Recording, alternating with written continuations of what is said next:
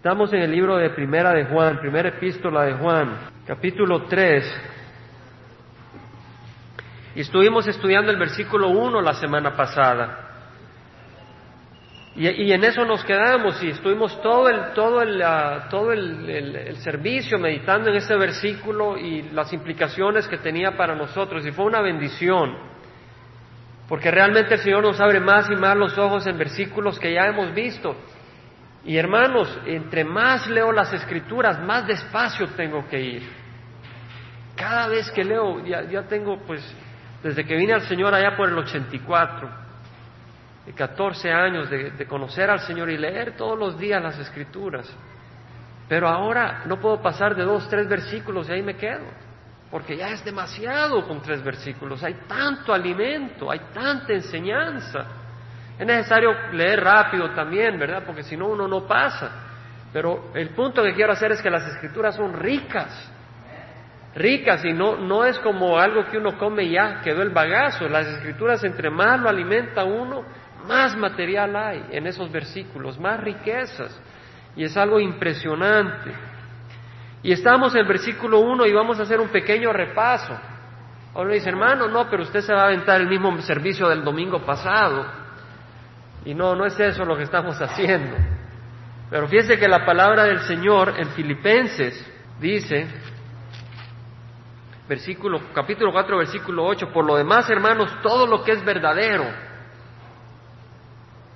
todo lo que es digno, todo lo justo, todo lo puro, todo lo amable, toda lo honra, todo lo honrable, si hay alguna virtud o algo que merece elogio, en eso meditar.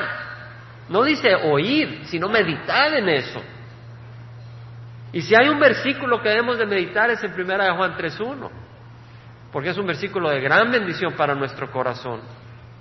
Es un versículo que refresca nuestros corazones. De, hecho, el versículo 9 del capítulo 4 de Filipenses dice, y el Dios de paz estará en vosotros. Al meditar en estas cosas buenas, el Dios de paz estará con nosotros. Y es muy importante, hermanos. Dice el Señor, mirad cuán gran amor nos ha otorgado el Padre para que seamos llamados hijos de Dios. Y eso es lo que somos. Por eso el mundo no nos conoce, porque no le conoció a Él. Primera de Juan 3.1. Mirad cuán grande amor. Y vamos a hacer un breve repaso. El Señor dice, mirad, meditad, pensad, considerad, considerad, evaluad, en eso, en eso pensad. No dice, mirad, eso es lo que está diciendo, nos está llamando la atención, Juan, cuán gran amor. El amor del Señor, qué tan grande es. Qué tan grande es, hermanos. Es inmenso. El amor nuestro es pequeño, pero el amor del Señor es inmenso. Y eso es lo que Juan nos está queriendo decir y es importante porque para estudiar el versículo 2 y el versículo 3 tenemos que recordar el versículo 1, porque tiene que ver. Mirad cuán gran amor, ahora qué tan grande es el amor del Señor. Y es bueno meditar en eso, en lo grande que es el amor del Señor, dice la palabra del Señor, que mientras aún éramos débiles, es decir, incapaces, impotentes, a su tiempo Cristo murió por los impíos. O sea, cuando no podíamos salvarnos, cuando éramos impotentes, débiles, incapaces, a su tiempo Cristo murió por los impíos, porque a duras penas podrá alguien que muera por un, habrá alguien que muera por un justo, aunque tal vez alguno se atreva a morir por el bueno, tal vez alguno muera por alguien bueno, pero no muchos, pero no por un injusto, y por eso dice, pero Dios demuestra su amor para con nosotros en que siendo aún pecadores, Cristo murió por nosotros. Ahora dice la Biblia que Cristo murió por los impíos y luego dice Cristo murió por nosotros. ¿Quiénes son los impíos? Nadie quiere aceptarlo, hermanos. Nosotros, impíos, malvados. No lo dije yo, lo dice la palabra del Señor.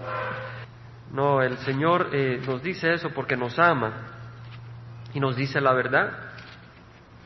Porque antes de la salvación, nuestro corazón, dice en el versículo 9 de Jeremías 17, más engañoso que todo es el corazón y sin remedio, ¿quién lo comprenderá? Más engañoso que todo. Nuestras obras de justicia son peores que trapos de inmundicia, dice el Señor en Isaías. Pero el Señor murió por nosotros a, veces entendemos eso, pero a veces una ilustración nos ayuda a entenderlo mejor. Y traigo quiero traer una ilustración, porque a veces eh, como que somos como que nos quedan los conceptos como religión y no les agarramos raíz ni sabor. No toca, no toca la casa, no toca nuestras vidas, parece. Uh, doesn't reach home. Hagamos de caso, hermanos, que el mundo es, el, hombre en el mundo es como una prostituta. Nos hemos prostituido espiritualmente antes de conocer al Señor. Porque el Señor nos hizo para Él. Pero el hombre se alejó del Señor y empezó a coquetear con otras cosas. Él quiso ser igual a Dios. Y luego empezó a querer esto, a hacer las cosas a su manera. Finalmente el hombre terminó prostituido espiritualmente, coqueteando con el mundo. Todos nosotros que venimos del mundo, antes de conocer a Cristo, hemos coqueteado con el mundo. Amén. Amén, hemos coqueteado con el mundo. Hemos estado conviviendo y corriendo tras, como una prostituta tras otros hombres. El ídolo pudiera ser el hombre de esa prostituta por la que está corriendo ese amante, pudiera ser el dinero, ¿verdad? En vez de que el Señor sea el centro de esa persona, ahí va tras querer tener un imperio económico. O tal vez es el poder. Y hay personas que mienten, engañan, desprecian con tal de lograr una posición de poder. Ese es su ídolo. Ese es el Dios de esa persona. Para otro es el placer, ¿verdad? Las casas de placer. Y ese es su Dios. Para otros es la fama.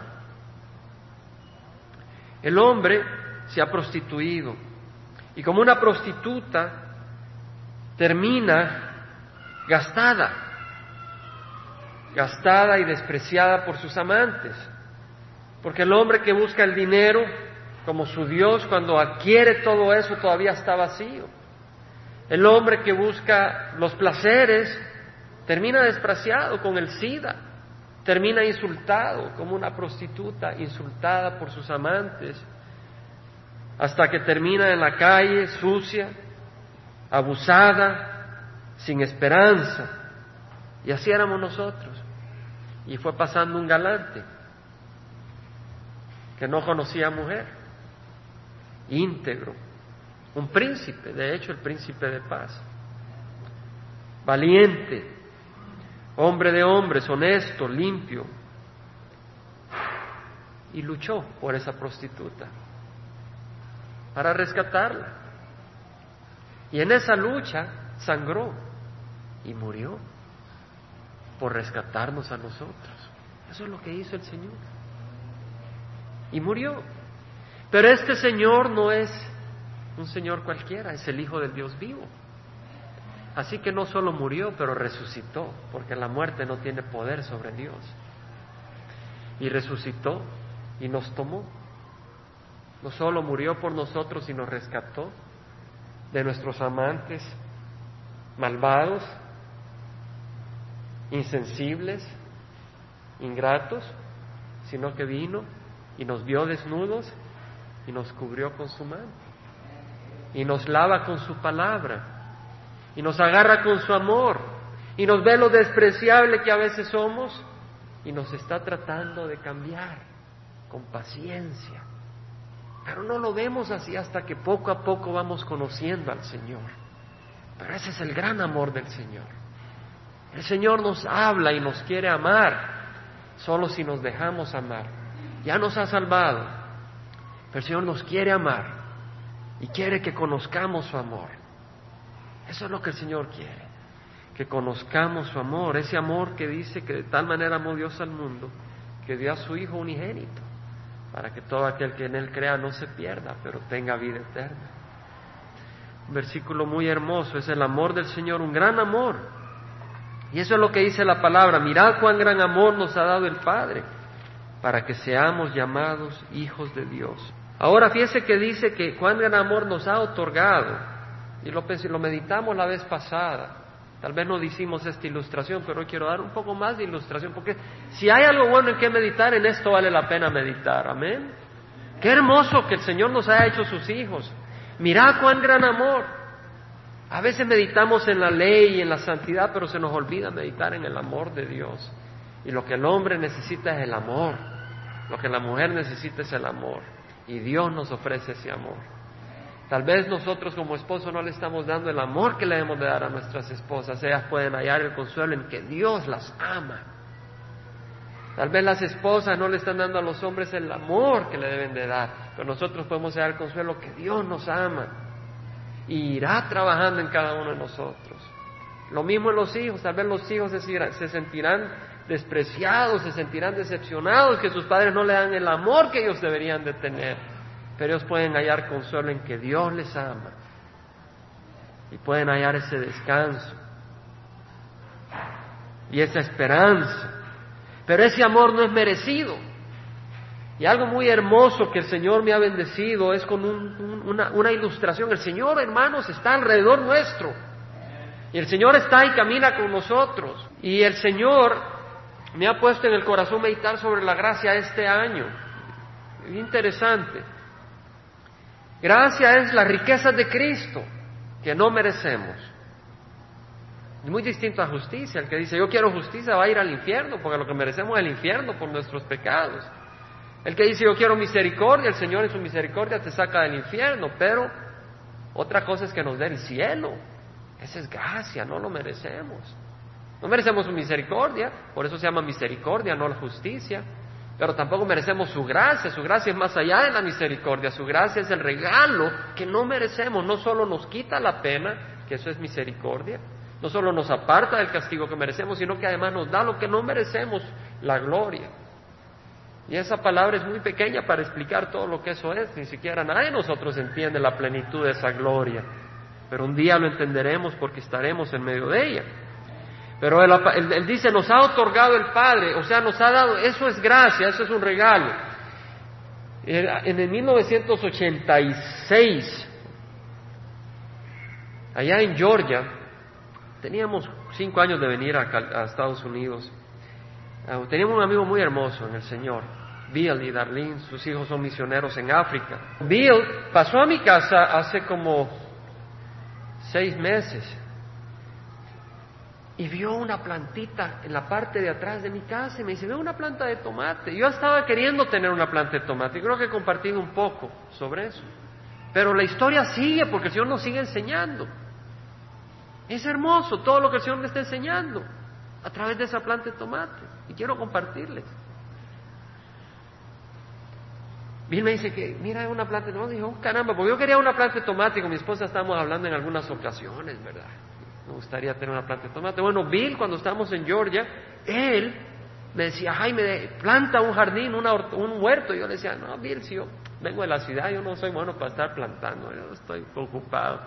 Y ni estaba ocupado, pero no me llamaba la atención. Ahora me encanta poder hacer esas cosas pero tengo menos tiempo que cuando tenía el tiempo. Pero vino un sábado, apareció, yo me sentí todo avergonzado, iba con las herramientas, un hombre 20 años mayor que yo, pues iba con todas sus herramientas, empezó a trabajar la tierra, a quitarle piedras y a sembrar las plantas.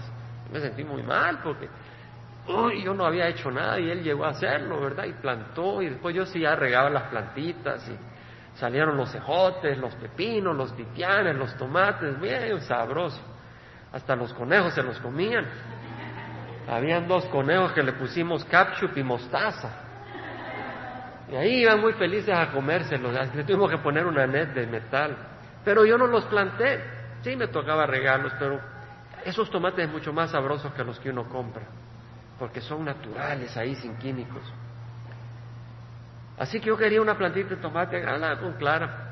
Pero no, no lo sembramos. Pero sí lo quería, pero el Señor me la plantó donde, donde el Señor la plantó, teníamos una veranera y el invierno hizo que se cayera esa veranera. En una de esas situaciones, eh, creo que el Señor lo que usó fue un incidente muy interesante. En alguna situación, eh, el, el, agua de drenaje de la cocina drena aparte, en la parte de atrás de esa pared, hacia afuera. Pero en un tubo, pero un día se tapó y tuvimos que llamar a alguien que le pusiera una serpentina de esas. Y probablemente cuando puso la serpentina se vinieron algunas semillitas. Probablemente, no sé el método que usó el Señor, pero yo estoy seguro que fue el Señor el que nos dio esa planta. Porque en ese estrechito de tierra no tengo sprinklers, ni riego, ni nada. Pero el Señor con la lluvia, con el niño, ¿verdad? Regó más que suficiente esa plantita y sí se creció y se dio muy hermoso. Y, ahora tenemos tomates muy hermosos. No trabajé por ellos, no sudé por ellos, pero ahí están, muy sabrosos. Y nos hemos comido, no nos faltan tomates en la casa. Ahora yo puedo decir, no, yo no los quiero, yo los tengo que comprar. Qué tonto sería, ¿verdad?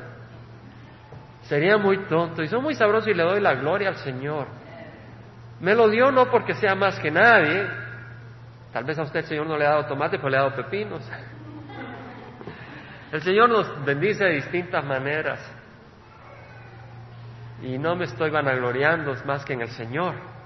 Porque a través de esa planta de tomate, además de los tomates que son muy sabrosos y cada día que los veo le agradezco, me ha enseñado otras cosas.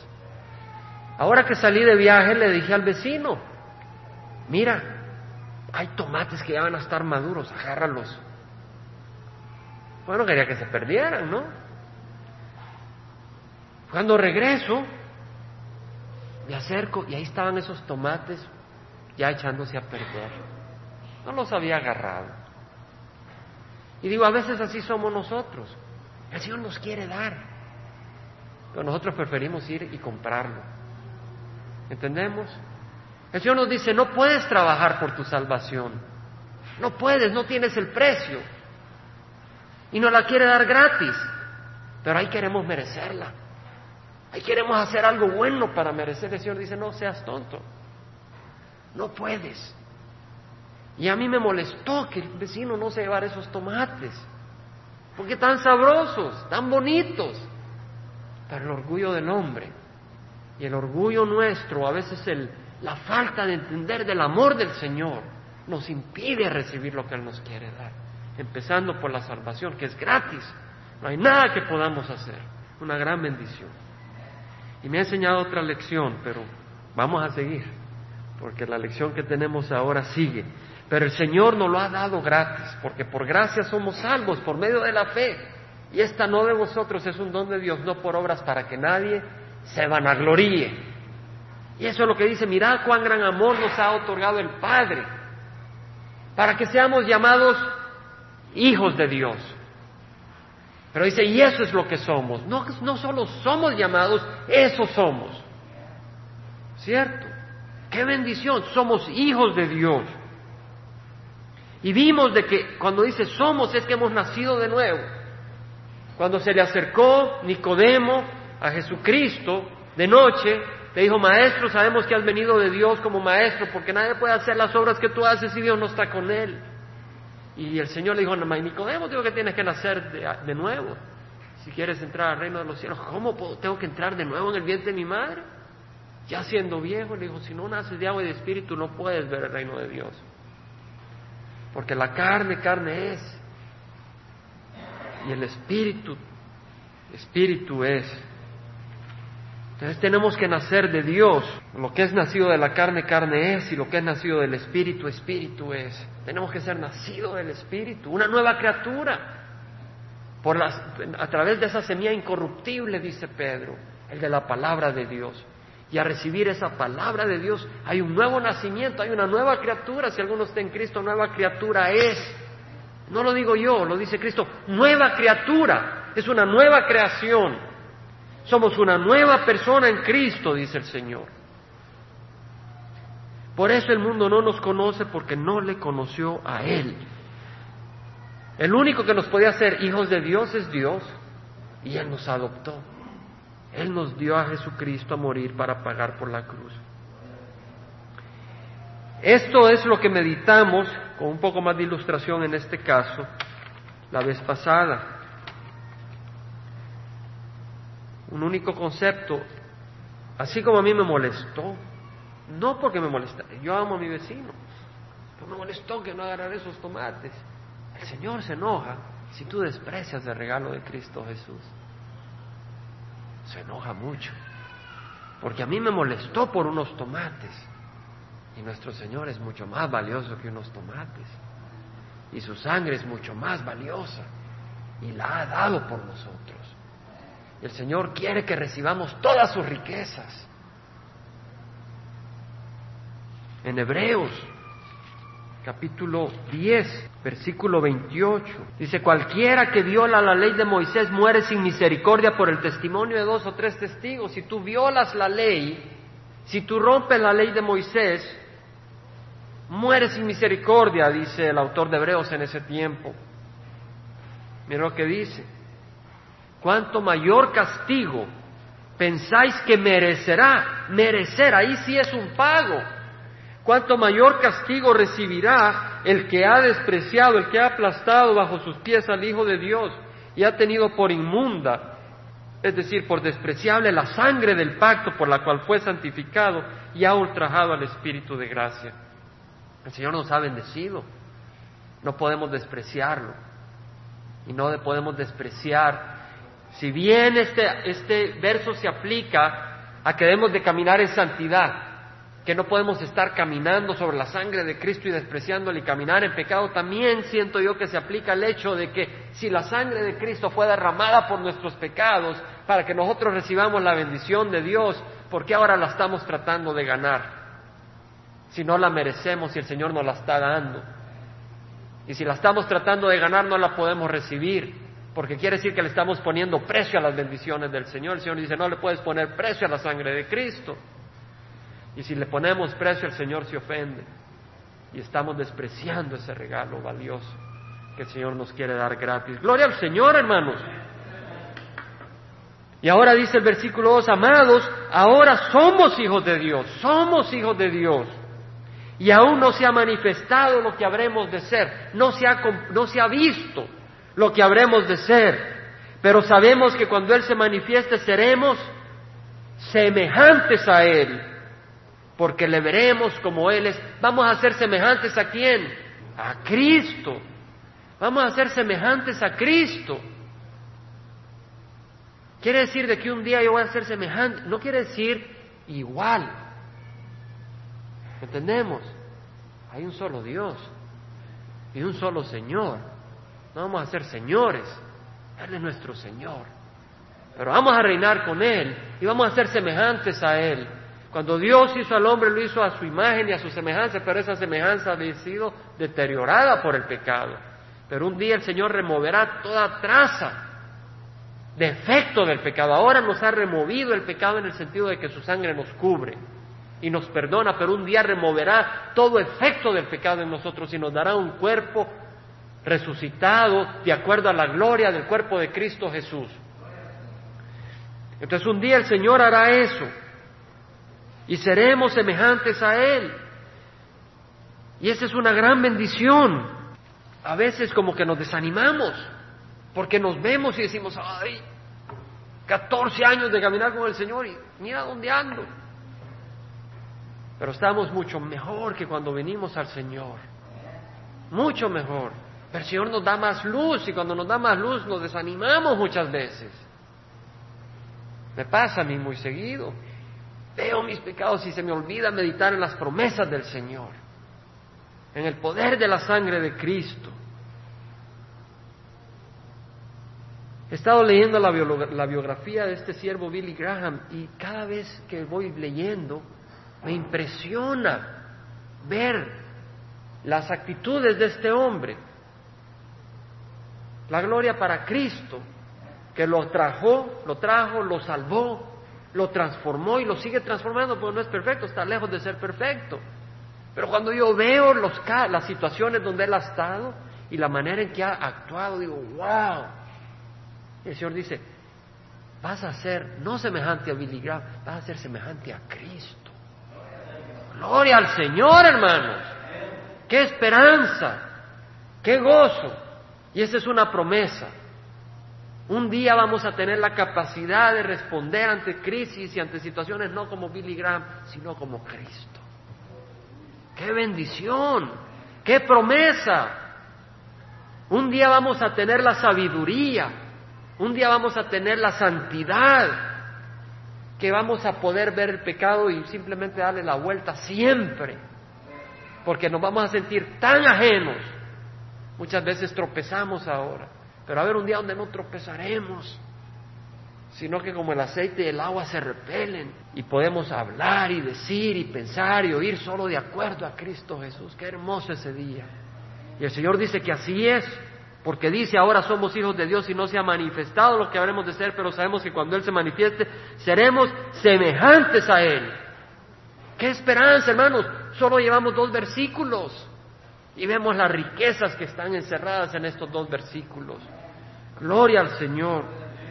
Pablo dijo, estando convencido precisamente de esto, que el que comenzó en vosotros la buena obra, la perfeccionará hasta el día de Cristo Jesús. ¿Quién comenzó en la obra en nosotros? Cristo. Y nos dio un nuevo nacimiento a través del Espíritu Santo. Y Él que comenzó la buena obra la continuará porque dice el Señor, cuando Él, el Espíritu de verdad, venga, os guiará a toda la verdad. Nos ha dado el Espíritu Santo para irnos guiando, para irnos transformando, irnos cambiando nuestra manera de pensar, ir, renovando nuestros pensamientos a través de la palabra y a través de sus ejemplos que nos ponen en la vida. Vamos a ser semejantes a Él. Aquel que es poderoso, dice la carta de Judas, aquel que es poderoso para guardaros sin caída sin caer en el sentido de que a veces hay personas que caen y se quedaron ahí. Dice el Señor nos guardará sin caída. O sea, nos volveremos a levantar si tropezamos. Aquel que es poderoso para guardaros sin caída y para presentaros sin mancha en presencia de su gloria con gran alegría. Dios nos va a presentar en su gloria, en su presencia con alegría, porque no va a haber mancha en nosotros. ¿Entendemos, hermanos? Esa es una gran esperanza. El Señor no ha terminado con nosotros. En Hebreos 12, versículo 5, dice, ¿habéis olvidado la exhortación que como a hijos se os dirige como hijos? Mirad cuán bendición, cuán amor nos ha otorgado el Padre para que seamos llamados hijos de Dios. Como a hijos se os dirige, hijo mío, no tengas en poco la disciplina del Señor, ni te desanimes al ser reprendido por él, porque el Señor al que ama disciplina y azota a todo aquel que recibe por hijo. Es por vuestra perfección que sufrís. ¿Por qué sufrimos? Las circunstancias que el Señor trae en nuestras vidas son para moldearnos a la imagen de quién? De Cristo Jesús. Ahí dice, Hijo mío, no tengas en poco la disciplina del Señor ni te desanimes. ¿Por qué nos dice eso el Señor? Porque nos desanimamos. Señor dice, no te desanimes al ser reprendido por Él. El Señor nos va a reprender, pero Él lo hace con amor. Siempre lo hace con amor.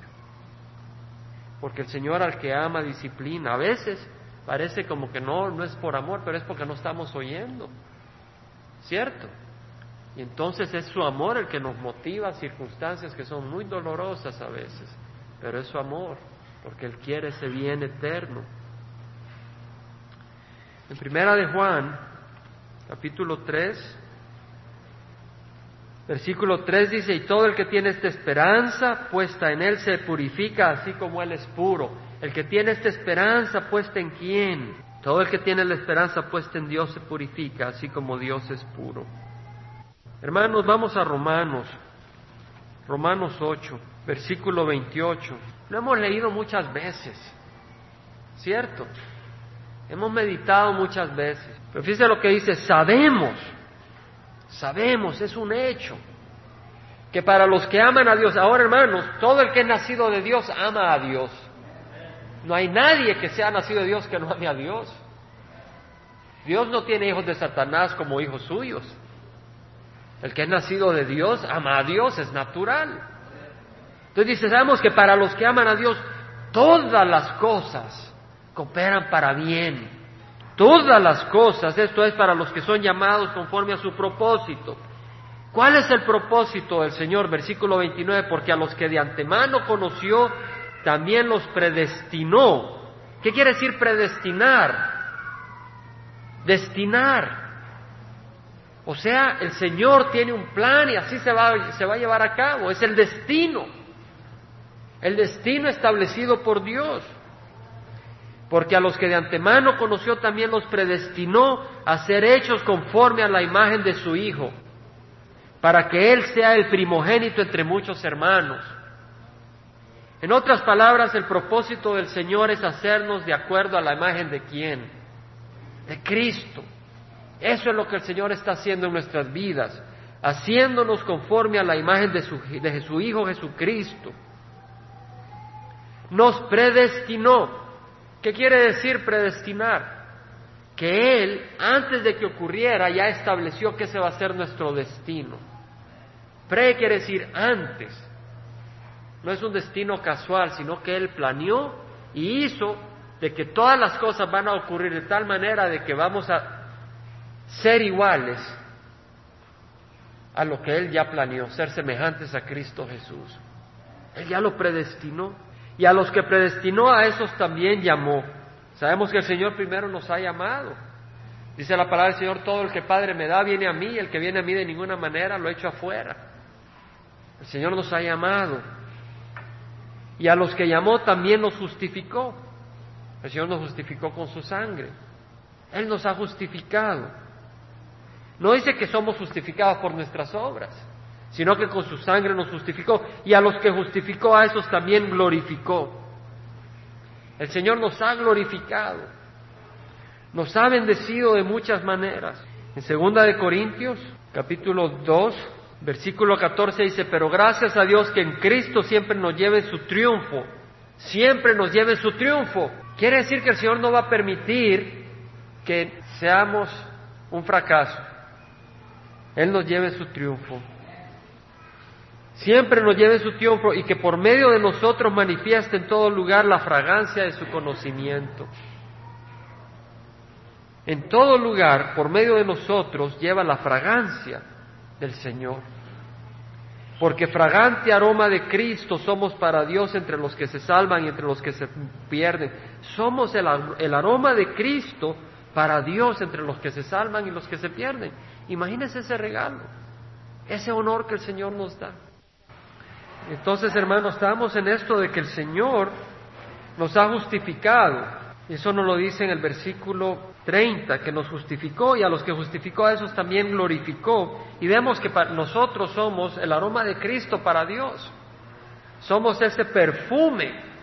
Hermanos, qué gloria la que nos ha dado el Señor. Hermanos, somos el aroma de Cristo para Dios. El Señor nos ha glorificado al hacernos eso. El Señor nos ha glorificado. Y en Primera de Corintios 6:14 dice el Señor, 6:19, perdón, ¿no sabéis que vuestro cuerpo es templo del Espíritu Santo y que está en vosotros, el cual tenéis de Dios y que no sois vuestros? Somos templo del Espíritu Santo. Imagínense, viene Dios y dice, voy a habitar entre los hombres y nos escoge a nosotros como su templo. Gloria al Señor. ¿Cómo nos ha glorificado el Señor?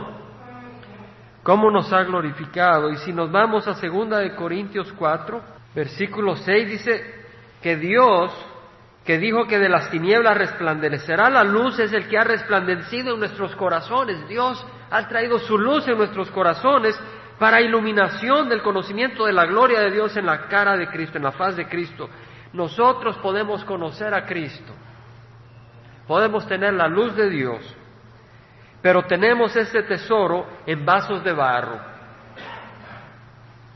Hermanos, conocemos al Señor, tenemos conocimiento de los planes del Señor, tenemos conocimiento de lo que el Señor quiere hacer.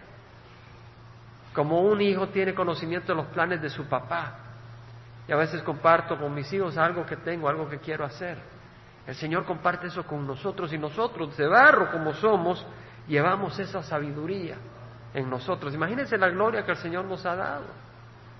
Digamos que si el presidente de un país viene y le dice algunos proyectos a su staff, qué honor, ¿verdad? Que el presidente le comparta lo que piensa hacer.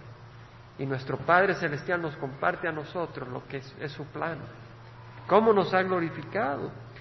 Dice que por eso estos tesoros en vasos de barro para que la extraordinaria grandeza del poder sea de Dios y no de nosotros. ¿Y en dónde habita la extraordinaria grandeza del poder? En nosotros. No nosotros, sino en Dios que habita en nosotros.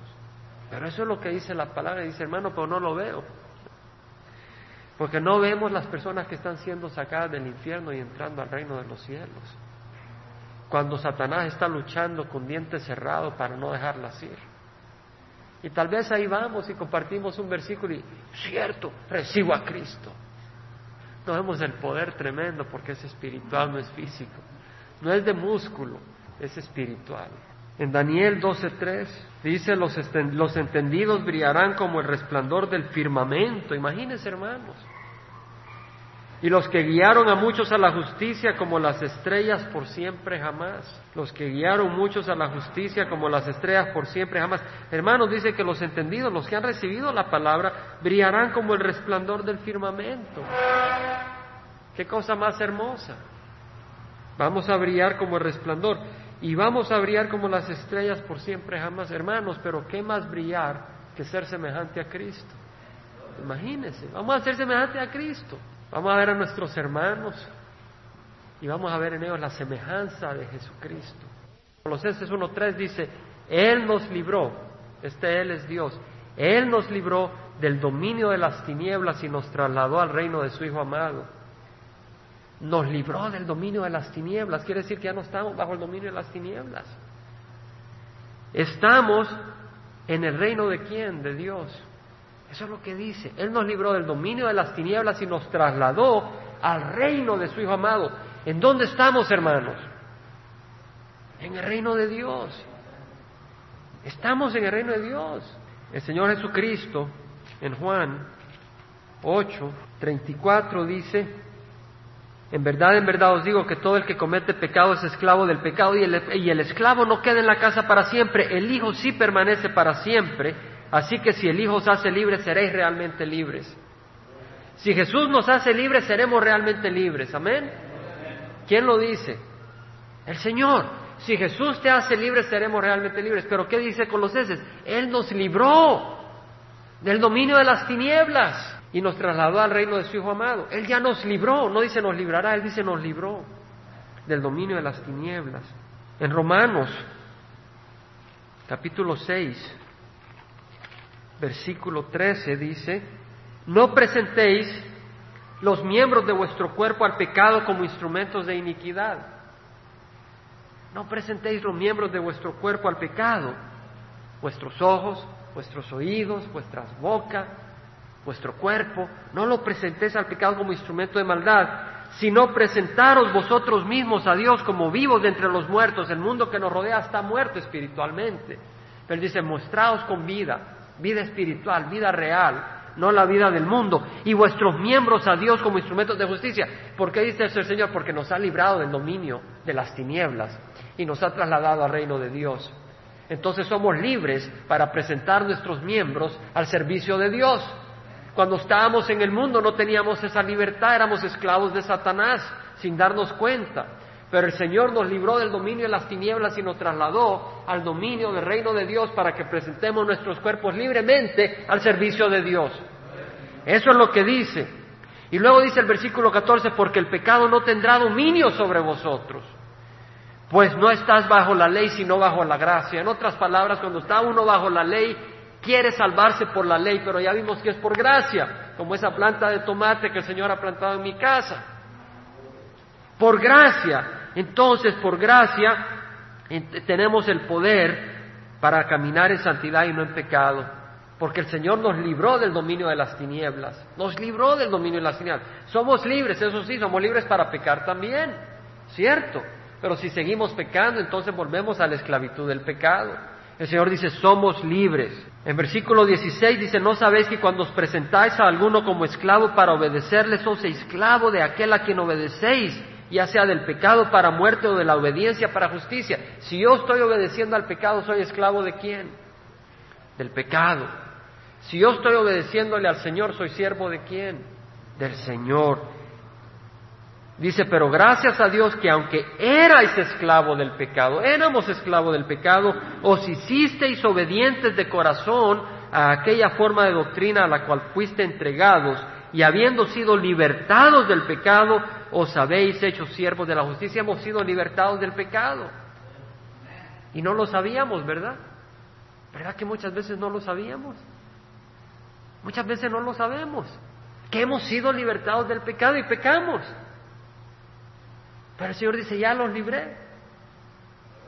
No estoy diciendo que nunca vamos a tropezar, pero lo que estoy diciendo no lo digo yo, sino lo dice el Señor, que Él nos libró del poder de las tinieblas, Él nos libró del pecado y ahora tenemos libertad para no pecar. Eso es lo que dice el Señor. Habiendo sido libertados del pecado, os habéis hecho siervos de la justicia, dice el Señor. El Señor dice, todo el que tiene esta esperanza puesta en Él se purifica así como Él es puro. Es importante, hermanos, de que entendamos la esperanza que el Señor nos ha dado, de que vamos a ser semejantes a su Hijo Jesucristo, y que Él nos ha librado del reino de las tinieblas y nos ha trasladado al, reino de Dios, para que podamos caminar en santidad. Dice la palabra del Señor, todo el que es nacido de Dios vence al mundo y esta es la victoria que ha vencido al mundo, nuestra fe. Nuestra fe. ¿La fe en quién? En Cristo. La fe en Jesucristo. Ahora esta fe está relacionada con esperanza, porque fe es la certeza de lo que se espera. ¿Y qué esperamos? Ser hechos a la imagen de Cristo Jesús. Fe es la certeza de lo que se espera, la convicción de lo que no se ve. Ahora no nos ves igual a Jesucristo. Muchas veces nos ves fallando, pero dice la palabra del Señor que seremos semejantes a Jesucristo. Y podemos abrazar esa esperanza. Y también nos dice la palabra del Señor que Él está trabajando con nosotros. Y que el que empezó con nosotros la buena obra es fiel para terminarla. Entonces Él va a terminar y va a seguir trabajando. El incidente que tuvimos ahora el Señor lo está usando para qué? Para hacernos semejantes a Jesucristo. Porque cada uno de nosotros en ese incidente estábamos buscando la voluntad del Señor. Amén. ¿Cierto? Cada uno en ese incidente estábamos queriendo saber qué quería el Señor que hiciéramos. ¿Cómo quería el Señor que ministráramos en ese incidente? ¿Y qué es lo que hemos aprendido a hacer su voluntad en ese incidente? Y así el Señor nos está formando y conformando en la imagen de su Hijo Jesucristo. Eso es lo que el Señor está haciendo con nosotros. Todo, todo obra para el bien. Y tenemos esa esperanza, y esa esperanza es importante porque Habacuc dice el justo por la fe vivirá. En otras palabras, la fe es la que nos da vida para nacer de nuevo. Pero no solo nos da vida para nacer de nuevo, esa fe es la que nos sostiene para seguir viviendo. ¿Entendemos? Seguir viviendo en el camino del Señor y esa fe está relacionada con esperanza, porque fe es la certeza de lo que se espera. Entonces tenemos esa esperanza viva y esa esperanza es la que nos purifica. Porque si tenemos esa esperanza podemos seguir caminando en las cosas del Señor y no nos desanimamos y nos tiramos al pecado porque ya no puedo caminar en las cosas del Señor. Entonces ese es el peligro cuando perdemos esa esperanza. Ya no puedo caminar en las cosas del Señor y te terminas involucrando en el pecado y terminas como los animales en el lodo. Pero si tienes la esperanza de que Cristo no ha terminado contigo y te está trabajando y te está purificando, estás animado. Y sabes que el Señor te seguirá moldeando y haciéndote a la imagen de su Hijo Jesucristo. Y si tienes esa esperanza no querrás hacer nada con el pecado. Por eso esa esperanza nos purifica. En Hebreos 12 dice, versículo 1, por tanto, puesto que tenemos en derredor nuestro tan gran nube de testigos, siervos que han hecho la obra con valentía, despojémonos de todo peso y del pecado que tan fácilmente nos envuelve y corramos con paciencia la carrera que tenemos por delante. En otras palabras, no tenemos que llevar esa carga de pecado porque Cristo nos ha sacado del dominio de las tinieblas. Por eso dice, despojémonos. El Señor dice, despojémonos porque tenemos libertad para despojarnos. No tenemos las manos atadas y estamos inutilizados que no podemos quitar esa carga. Él dice, despojémonos de todo peso y del pecado que tan fácil nos envuelve y corramos con paciencia la carrera que tenemos por delante, puestos los ojos en Jesús. En Jesús tenemos que tener puestos los ojos. El autor y consumador de la fe, que por el gozo puesto delante de él soportó la cruz, menospreciando la vergüenza, y se ha sentado a la diestra del trono de Dios. Tenemos a la diestra del trono de Dios un hombre porque Cristo es Dios encarnado y resucitado. Entonces tenemos a la diestra de Dios un hombre, alguien de nuestra raza, representándonos e intercediendo por nosotros. Considerad pues aquel que soportó tal hostilidad de los pecadores contra sí para que no os canséis ni os, ni os desaniméis en vuestro corazón. El Señor está diciendo van a haber problemas, van a haber dificultades, pero las estoy usando para conformarte a la imagen de, de mi Hijo Jesucristo. Eso es lo que está diciendo el Señor. Y luego nos dice, no te desanimes. No te desanimes porque es por amor que estoy haciendo eso, dice el Señor. Es como aquel que está haciendo ejercicio, ¿verdad? Que está haciendo pesas, ¿verdad? Tal vez es sudar. Yo hago bicicleta a veces en mi casa, un poco de ejercicio, me gusta hacer ejercicio. Y trato de buscar el tiempo para hacer ejercicio y me pongo a oír algún, algún programa cristiano mientras hago ejercicio. Pero me gusta hacer ejercicio. Sudo y me canso, pero siento saludable. Y lo hago porque no es por castigo, ¿verdad? Hay un buen fruto. Y el Señor nos ejercita porque quiere que tengamos esos músculos espirituales, que tengamos la apariencia de Cristo Jesús, porque Él nos ama. Hermanos, quisiera terminar en un capítulo muy hermoso del Evangelio de Lucas. En Lucas dice, capítulo 1, versículo 67, habla de, Zacarías, el papá de Juan Bautista. Dice que su padre Zacarías fue lleno del Espíritu Santo y profetizó diciendo, bendito sea el Señor Dios de Israel porque nos ha visitado. Dios nos ha visitado, amén. Y ha efectuado redención para su pueblo. ¿Cómo es posible? No lo había redimido de los romanos. El Señor Jesucristo nunca lanzó una campaña política para liberar a los judíos de los romanos, ¿verdad? ¿De qué los liberó? Del pecado. Fíjese lo que dice, ha efectuado redención para su pueblo y nos ha levantado un cuerno de salvación. Cuerno es un símbolo de poder, porque de hecho los animales que tienen cuernos, ese cuerno es poder, ¿cierto? No más vea un toro con sus cuernos, sálgase de ahí. Ahí están esos toreadores que le gusta jugar con los toros, ¿verdad? Pero cuídense porque ahí viene el corneado. Nos ha levantado un cuerno de salvación en la casa de David, su siervo. La casa de David quiere decir de la familia de David, de la herencia de David. Su siervo David fue siervo del Señor y de ahí el Señor levantó a otro siervo, a Cristo Jesús. Tal como lo anunció por boca de sus santos profetas desde los tiempos antiguos, salvación de nuestros enemigos. El Señor Jesucristo vino a salvarnos de nuestros enemigos. Fíjense que no nos salvó de los romanos, ¿verdad? A Pedro no lo salvó de los romanos.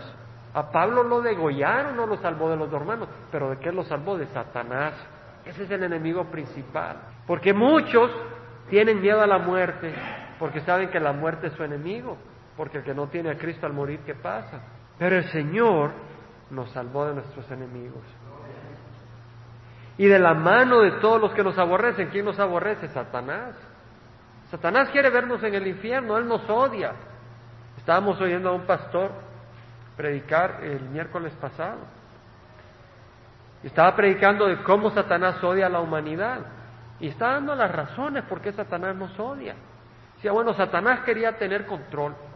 Satanás fue hecho, fue un ángel, pero él se vino para abajo por su rebelión. Pero él quería tener, reinar, ¿cierto? ¿Y quién va a reinar con Cristo? Nosotros. Lo que Él no puede hacer, nosotros lo vamos a hacer. Satanás fue hecho un ángel, ¿verdad? Quería ser igual a Dios. ¿Y a quién hizo Dios a su imagen? A nosotros. No nos puede ver ni pintados. Porque Él quería ser igual a Dios y Él nos hace a nosotros a su imagen. Y luego cuando nos hace caer, cuando nos hace caer, y caemos y estamos perdidos y Satanás sabe que no podemos entrar al reino de los cielos así, viene Él, el Señor, y saca la última baraja, como dicen, y manda a su Hijo Jesucristo a morir por nosotros. Cuando Él cayó, su, su fruto fue el infierno. Cuando nosotros caímos hemos tenido la esperanza de ir al reino de los cielos por la muerte de Cristo Jesús. Fíjense qué gran amor nos ha dado el Señor. Satanás no nos puede ni ver por todo lo que ha hecho Dios por nosotros y nos odia. Y como no puede hacerle nada a Dios, Él no lo quiere hacer a nosotros. Pero aún así no puede porque Dios lo permite para nuestro bien. A Pablo le permitió un mensajero de Satanás que lo abofeteara para que no se enorgulleciera.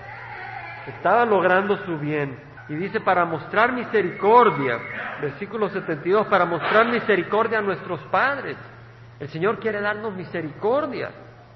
Y para recordar su santo pacto, el juramento que hizo a nuestro padre Abraham, concedernos que librados de la mano de nuestros enemigos les sirvamos sin temor.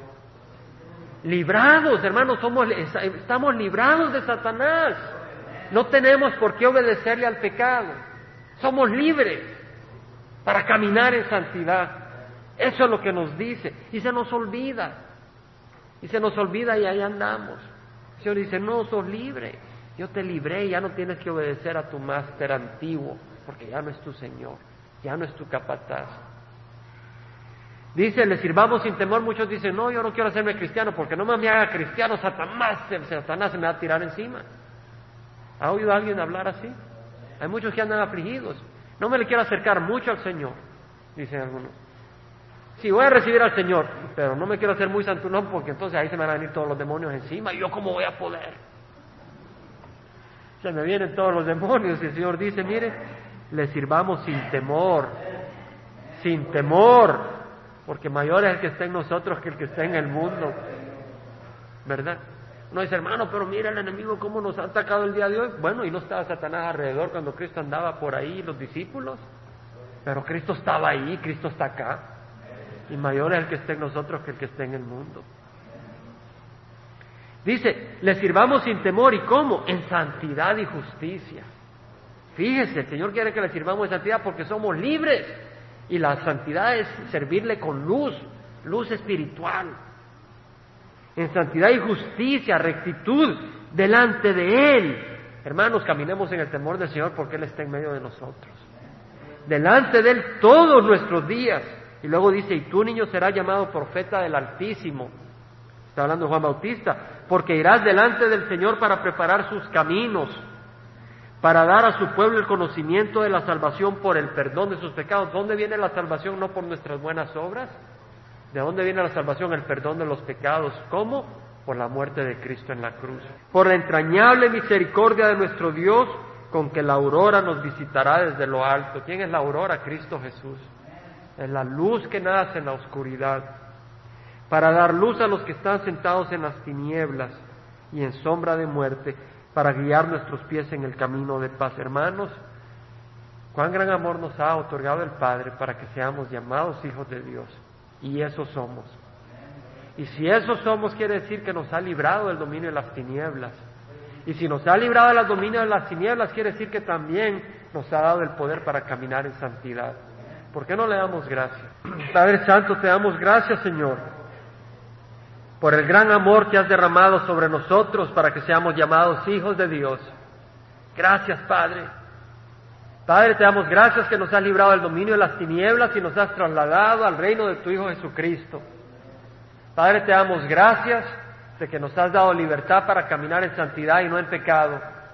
Y dices en tu palabra que todo lo puedo por medio de Cristo que me fortalece. Y te damos gracias, Señor te damos gracias y alabamos tu santo nombre. Y glorificamos tu santo nombre y Señor te rogamos que cuando el enemigo venga para acusarnos, cuando el enemigo aparezca para hacernos ver nuestros defectos, le contestemos con la palabra del Señor. Esa palabra tan hermosa como Pablo Pablo describió Estoy convencido que el que comenzó en vosotros la buena obra la perfeccionará hasta el día de Cristo Jesús. Quiere decir de que no la perfección en un momento, sino hasta el día de Cristo Jesús. Quiere decir que cuando Satanás nos acusa le digamos, tal vez ahora he fallado, pero el Señor no prometió de que en un día iba a ser transformado, pero iba a ser completado cuando Cristo venga. Y cuando Satanás viene a acusarnos, le podemos decir con la palabra del Señor, ¿Quién acusará a los escogidos de Dios? Dios es el que justifica. Y cuando el enemigo venga a condenarnos, podemos contestarle con la palabra de Dios que dice, ¿quién es el que condena? Cristo Jesús es el que murió, sí, más aún el que resucitó, el que además está a la diestra de Dios, el que también intercede por nosotros. Y cuando nos sentimos débiles y nos sentimos abandonados o nos sentimos sucios, y nos sentimos que no merecemos el amor de Dios, podemos contestarle al enemigo, ¿quién nos separará del amor de Cristo? Tribulación o angustia, persecución, hambre, desnudez, peligro, espada. En todas estas cosas somos más que vencedores por medio de aquel que nos amó. porque estoy convencido que ni la muerte, ni la vida, ni las tentaciones, ni los ángeles, ni principados, ni lo presente, ni lo porvenir, ni los poderes, ni lo alto, ni lo profundo, ni ninguna otra cosa creada nos podrá separar del amor de Dios que es en Cristo Señor nuestro. Padre, te damos gracias, glorificamos tu nombre y alabamos tu nombre en nombre de Cristo Jesús. Amén. Padre, te ruego que la gracia de nuestro Señor Jesucristo, esas riquezas inmerecederas, pero que tú nos quieres dar, la gracia abundante de nuestro Señor Jesucristo, el amor del Padre que envió a su Hijo Jesucristo a morir en la cruz y la comunión dulce del Espíritu Santo vaya con cada uno de nosotros esta noche y esta semana, Señor, para que caminemos en victoria en nombre de Cristo Jesús. Amén.